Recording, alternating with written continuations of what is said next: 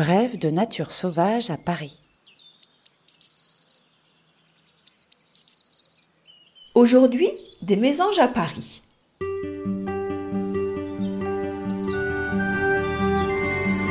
La biodiversité parisienne racontée par Sophie Tabillon de l'Agence d'écologie urbaine.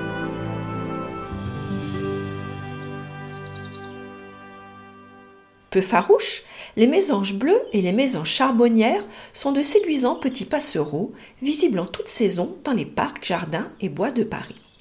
Sans cesse en quête de chenilles, d'araignées, de charançons, de mouches à se mettre dans le bec, la mésange bleue ne recule devant aucune acrobatie dans les plus hautes branches des arbres pour les attraper. Elle descend rarement au sol. Durant l'hiver, cet oiseau ne migre pas, en l'absence d'insectes, elle modifie son régime alimentaire pour consommer graines, bourgeons et baies. Cette petite mésange de 11 cm pour 9 à 12 grammes est très agile et sans cesse en mouvement.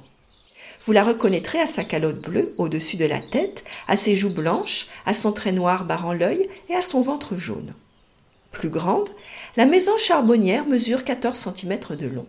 Elle est facilement identifiable avec sa calotte noire, ses joues blanches, sa poitrine jaune habillée d'une cravate noire, plus large chez le mâle que chez la femelle.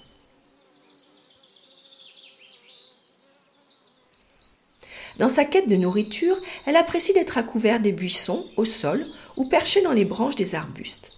Elle y consomme mouches, lombriques, araignées, papillons, petits fruits et graines, surtout en hiver. De son bec pointu très solide, elle casse les graines calées dans ses pattes robustes et griffues.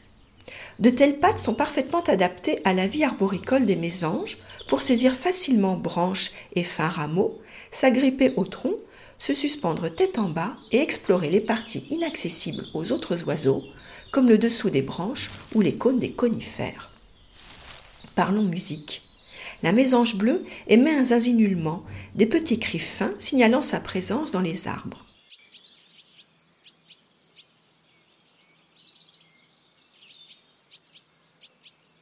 La mésange charbonnière vocalise toute l'année une série de notes mélodieuses très reconnaissables.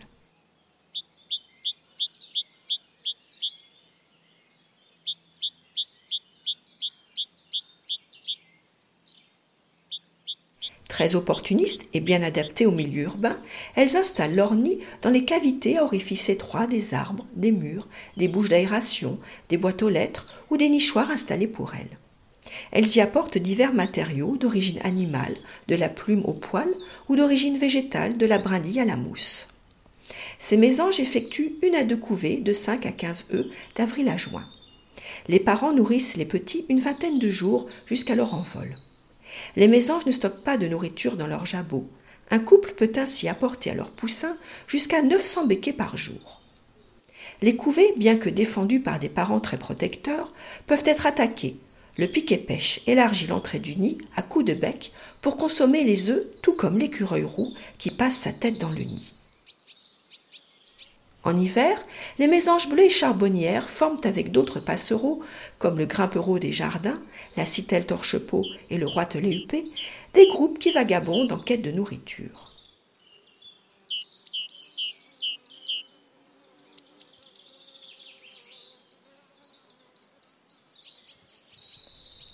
Ces deux espèces protégées sont de très bons auxiliaires du jardinier.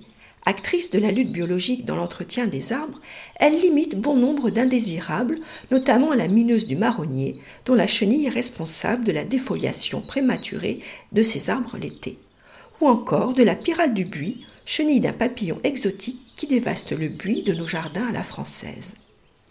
L'entretien écologique des jardins, la conservation des grands arbres, l'installation de nichoirs sont autant de pratiques à maintenir pour avoir toujours le plaisir d'entendre et de voir les mésanges au cœur de la capitale. Tous les 15 jours, Bref de Nature Sauvage à Paris vous raconte la faune et la flore parisienne au creux de l'oreille. Abonnez-vous sur votre plateforme d'écoute préférée.